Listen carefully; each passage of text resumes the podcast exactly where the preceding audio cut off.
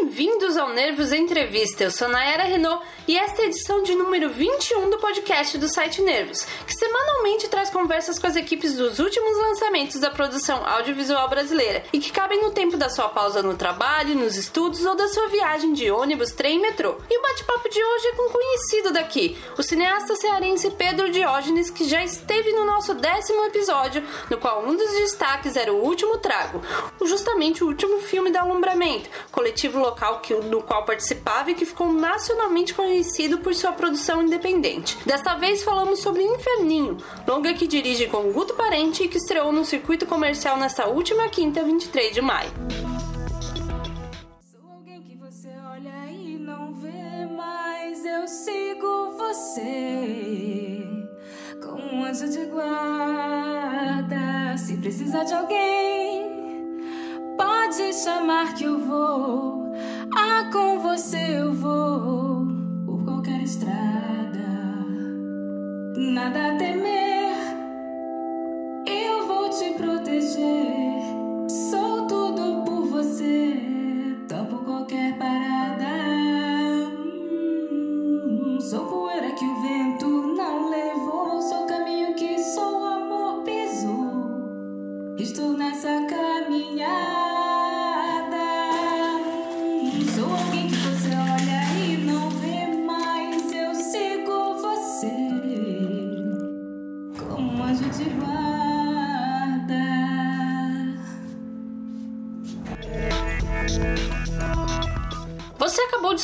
Trecho do número musical que abre o filme, inteiramente ambientado nesse inferninho, nome do bar comandado por Deus e Mara, protagonista vivida por Yuri Yamamoto. A sua vida e de outros personagens que habitam o local é mudada pela chegada do marinheiro Jarbas, interpretado por Demick Lopes, e de outros agentes externos. Sonhos de ir embora o amor, surgem também os problemas neste melodrama tragicômico sobre pessoas que não se encaixam nos padrões da sociedade. Na entrevista que você ouve a seguir, o cineasta Pedro Diógenes conversou conosco sobre a gênese desse projeto, com seu primo Guto Parente e o grupo Bagaceira de Teatro, também de Fortaleza. Ele também falou dos desafios de fazer arte no Ceará, como eles usaram a precariedade a favor da obra, a recepção do público nos festivais de Roterdã, entre outros eventos internacionais e nacionais, e os vários trabalhos que ele está preparando para vir por aí. Primeiro, obrigada por voltar aqui tão cedo, né? A gente conversou sobre o último trago e, agora você já está lançando outro filme. E eu queria saber mais ou menos como foi é, você junto. Você já, obviamente, já trabalhava no quarteto, no alumbramento, aí agora você trabalhando em dupla com o Guto. E quando que surgiu essa ideia, a gênese do Inferninho? Eu e o Guto, a gente é primo, né? Então, assim, toda a nossa relação com o cinema a gente desenvolveu junto desde vendo Sessão da Tarde, indo alugar filme na locadora e começamos a fazer junto nossos primeiros curtas que ninguém nunca viu e que nem existem. A gente começou fazendo junto, então, assim, é uma relação muito próxima, assim, então é natural dirigir com ele, a gente já tinha dirigido com. Né? Então, isso nunca foi uma questão e foi. E sempre é muito bom, assim. É uma parceria antiga e que a gente se dá muito bem. E aí o filme nasceu de outra parceria, né? Que era o Alumbramento, que, né, que eu e o Guto fazíamos parte lá, lá em 2013, quando começou o Inferninho com o grupo Bagaceira de Teatro, que é um grupo de teatro lá de Fortaleza bem importante, tem 20 anos de, de, de estrada e de onde vem o elenco principal todinho do filme. É, a gente já se conhecia, já tinha visto as peças do Bagaceiro, o galera do Bagaceiro já tinha visto nossos filmes, então a gente ali meio que já se paquerava.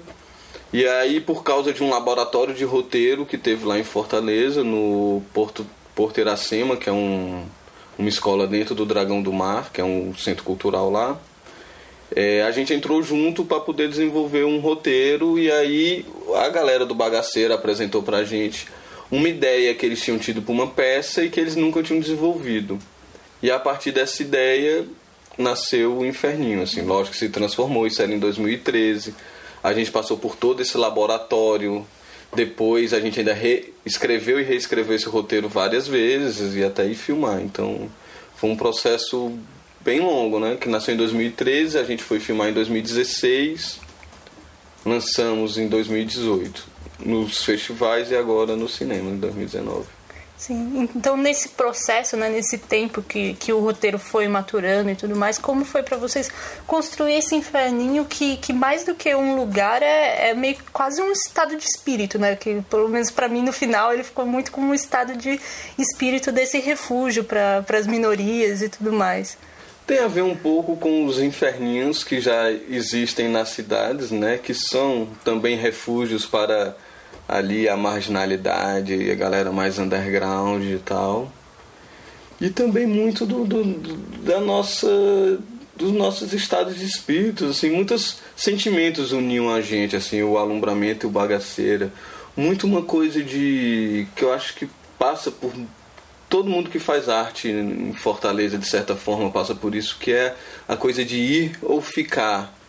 Continuar fazendo a arte da gente lá em Fortaleza, ou ir tentar ir para São Paulo, para o Rio, para outro canto que está mais no foco da mídia.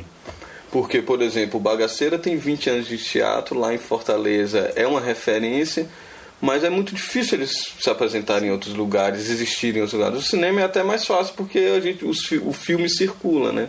Mas a galera do teatro, da música, é, passa muito por isso quem faz lá. Então esse era um sentimento que acolhia a gente de ir ou ficar que é uma coisa que é muito importante ali pro, pro Inferninho, pra Deusimar, que é a personagem principal. E essa coisa de um lugar onde pode se viver as fantasias, assim, sem preconceito, assim, uma liberdade para ser quem você quer ser e não quem que mandam você ser, né? Então, isso tudo que eu acho que faz parte do inferninho, assim. Esse lugar que não deixa de ser um refúgio e que também é um sentimento, assim. É, que ele é um lugar de conforto também, embora tenha todas as suas tramas ali, né? Sim. E ainda mais e também muito o desejo que está na personagem principal de sair dali, né? Sim, é um desejo, mas que ela também meio que quase que ela, ela se oprime a não, não fazer isso, né? Ela não quer fazer de fato, né? Concluir de fato esse desejo dela. E até por isso você acha é, como você comentou desse desejo de vocês, assim, artistas cearenses de ir para fora e tudo mais, vocês colocam essa figura, essas figuras assim dos personagens de super-heróis da cultura pop ali meio que afogando as mágoas ali tem quase uma relação entre o cinema independente de vocês né eles ou a cultura pop afogando as mágoas no cinema nacional independente de vocês como foi Total. É, lá, lá em Fortaleza tem uma coisa que é bem marcante lá do, do entretenimento local, que é o trenzinho da alegria. Sim. Que eu acho que todo canto deve ter sua versão, mas lá é uma coisa bem famosa que rola na beira-mar, que são com esses personagens e de uma maneira bem particular, que eles estão vestidos, que eles se comportam.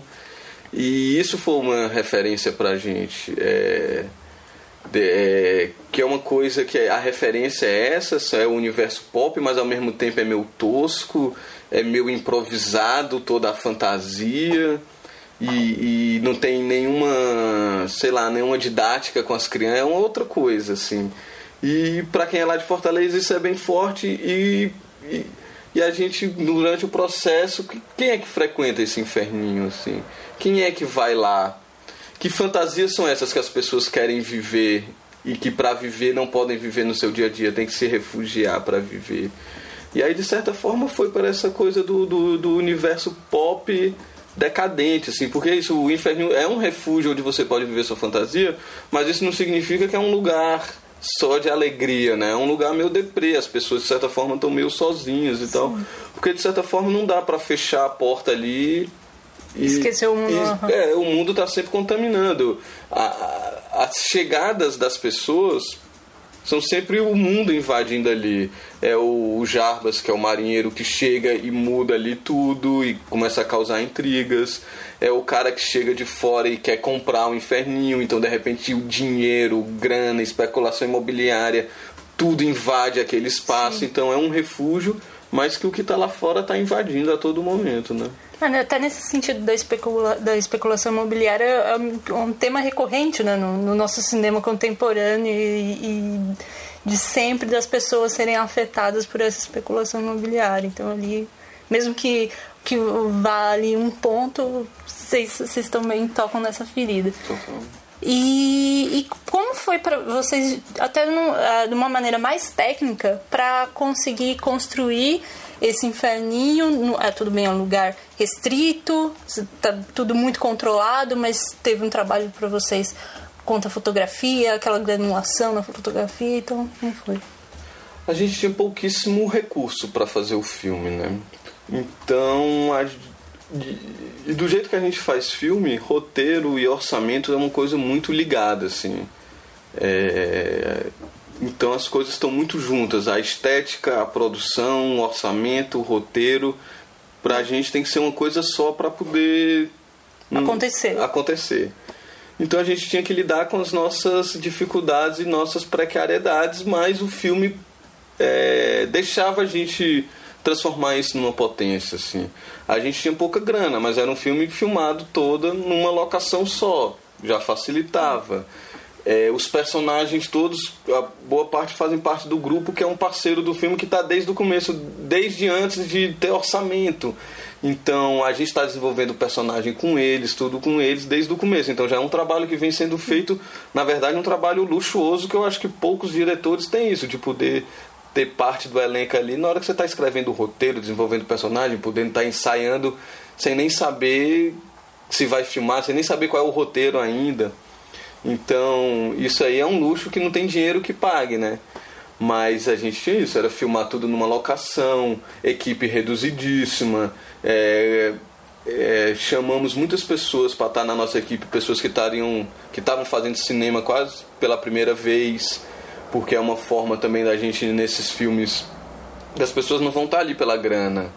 Então, uma forma de das pessoas estarem ali empolgadas e envolvidas é estarem ali pela primeira vez, vivendo uma experiência. Opa, foi mal. Tranquilo. Então, é, vai misturando as coisas. Aí a gente arranjou uma fazenda de um amigo nosso que tinha um galpão lá e transformamos o galpão no inferninho. E aí ficamos hospedados nessa fazenda durante 12 dias e, e, nessa fazenda não tinha nem internet nem celular, então foi um processo todo de imersão. Então tudo isso vai ajudando, assim, o que é precariedade, não dizer assim, ó, tem que filmar em pouco tempo, numa locação só, não pode ter muito deslocamento de equipe porque não tem dinheiro para transporte. A gente sempre e o filme deixava transformar isso numa potência. E aí isso era um galpão que no princípio era um nada, um galpão todo, na verdade ele era todo branco, e a gente transformou ele todo preto para daí para frente trabalhar.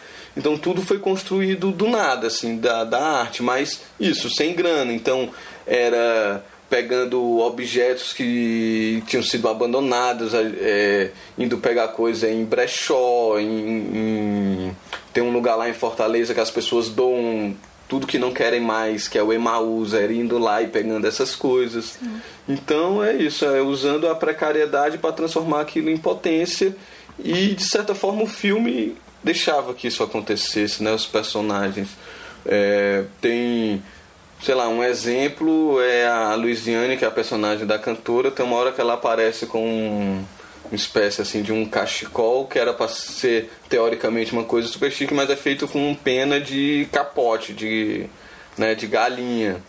Então era esse jogo assim de estar tá lidando com a precariedade, mas sempre tentando transformar isso numa potência. Sim, sim. É, e facilitou justamente nessa imersão que você falou, né? É, tu falou até da fotografia, isso é uma câmerazinha é, fuleiragem lá, uma que a gente tinha lá, com pouquíssimo equipamento de luz. Então, mas como pegar isso, assim, em vez de eu encarar aquela câmera como um problema, putz, só temos aqui, não. Vamos pegar ela e usar da melhor forma possível. É, a, o, Uma a estética suja isso, mesmo. a textura dela, que poderia ser um defeito para um outro tipo de filme, pra gente era uma potência. Então vamos explorar mais ainda isso. Cabia, cabia no tema, né? E já, aconte... é, já aconteceu mais de uma vez na gringa, principalmente, na Alemanha, lá em Rotterdam, das pessoas verem o filme e depois vir um gringo perguntar como é que a gente conseguiu filmar com película, com tão pouco dinheiro. Então é isso, assim, a gente pega uma câmerazinha real lá, faz é pegar o que seria o defeito dela e explorar. Sim. E tem gente que acha que foi feito com a mais alta tecnologia, que hoje em dia seria a película, né? E, e, como foi esse tempo da viagem do filme, né? Porque ele também, assim como o último trago, ele saiu em Brasília e aí passou no Rio. Então, como que tem sido passando justamente no, nesses festivais, como você já comentou agora, de, de Roterdã, e, e expectativa para o lançamento? É, foi, o filme rodou bastante, assim, desde que ele estreou. Ele estreou em Roterdã e depois é, rodou muito, tanto na gringa quanto no Brasil. E sempre com sessões muito quentes, assim, sessões muito emocionantes, na verdade. É... O público sempre rola uma, uma, uma interação muito forte com o público, assim, muitas pessoas se emocionam, muitas pessoas se identificam com alguns personagens, se identificam com algumas.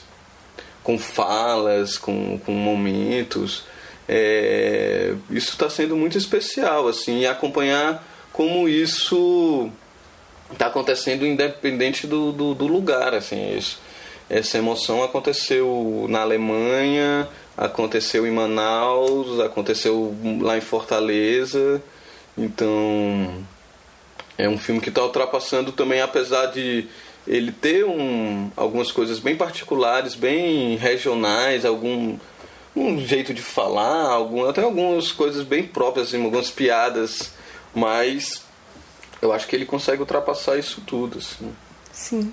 O que, que você pode adiantar sobre a filha do palhaço? Acho que o próximo projeto que está em desenvolvimento, assim, ou, ou algum outro que está aí nesse caminho que pode vir antes. Ah, eu estou trabalhando assim em três filmes agora. Tem um que eu estou na fase de finalização mesmo, mixagem, que não é Opinião. Uhum. É um filme que eu dirigi junto com o Ivo Lopes Araújo que é um documentário que a gente filmou tanto na eleição de 2014 quanto na eleição de 2018. Basicamente pegando a opinião das pessoas sobre aquele momento de eleição. Esse filme está ficando pronto agora. Tem um outro que se chama Pajeú, que é um misto de ficção e documentário que eu vou filmar agora em junho. Na verdade, eu estou em pré-produção agora e filmo em junho. E A Filha do Palhaço é um filme que está aí no limbo do cinema brasileiro atual, que eu acho que tem muitos projetos que estão nesse limbo, porque o filme foi contemplado no edital da Ancine, uhum. mas o dinheiro ainda não saiu. Então é aquela dúvida, ninguém sabe se a Ancine está andando, se a Ancine está parada, se a Ancine vai acabar, se não vai acabar se você ter sido contemplado significa alguma coisa ou não. Se foi uma sorte ou não, nessa Se foi uma sorte ou não, se, se, tudo, se tudo andasse normalmente, era pra, sei lá, a grana sair agora e próximo ano a gente estaria filmando lindamente, porque esse é um filme grande, com orçamento grande. É, mas ele tá nesse limbo aí que Ficção nos, também. É uma ficção, é sobre um humorista cearense que vai ter que ficar, que vai ter que conviver durante uma semana com a filha adolescente dele que ele mal conhece, Sim. que ele conviveu muito pouco. É, mas é isso, a gente está vivendo esse momento muito maluco, né? Que, que é complexo. Eu, assim, eu imagino eu que estou nessa angústia, tendo todos esses outros trabalhos, estou lançando filme agora, tem esses outros dois que eu estou trabalhando. Mas tem muita gente que depende de um filme, que está ali trabalhando, dedicando a vida a um filme, e é isso, está nessa dúvida, se não sabe se vai conseguir filmar, se não vai. É, agora mesmo lá em Fortaleza tinha um longa lá, com todo mundo contratado, um longa do Halder Gomes, que teve que ser adiado e tal. Então assim, estamos nesse momento complexo do Sim. cinema. Já é de casa e garantia de conversa boa, né? E como ele, vocês já sabem, não dava para ir embora sem deixar a contribuição dele no Conexões Nervosas, o quadro de recomendações do nosso podcast, em que os artistas indicam obras que estejam relacionadas de alguma maneira com o seu trabalho. Então, se você gostou de Inferninho, também pode curtir.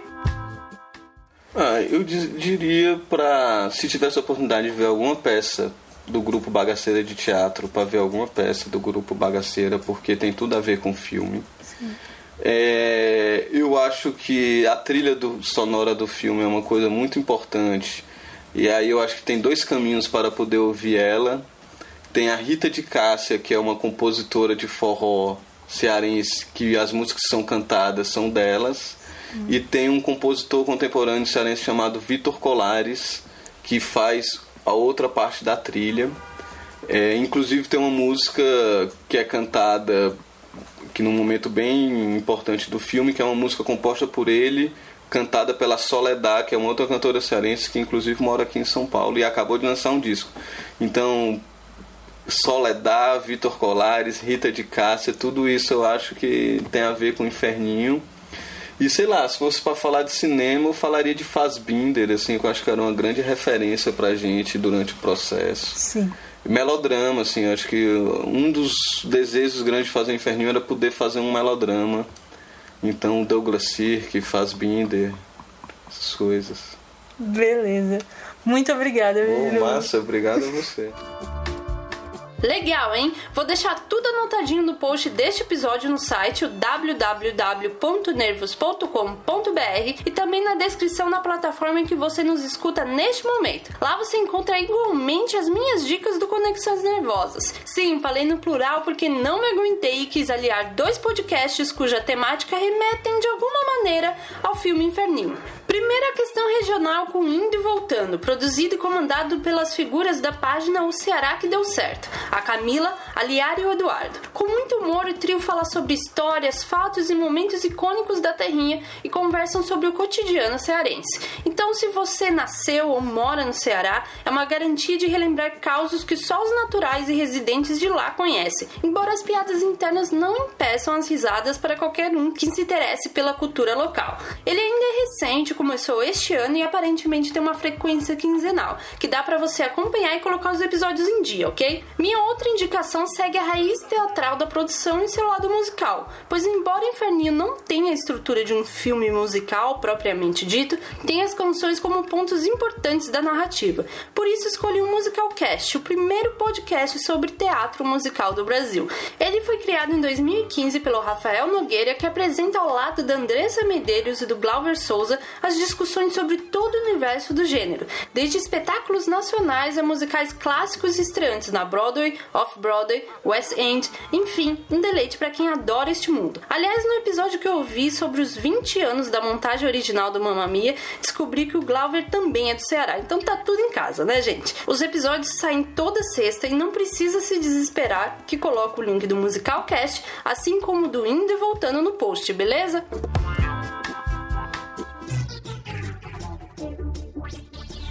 E assim termina o 21º Nervos Entrevista sobre Inferninho, filme que está em cartaz nos cinemas desde a última quinta, 23 de maio, com distribuição da Imbaúba Filmes.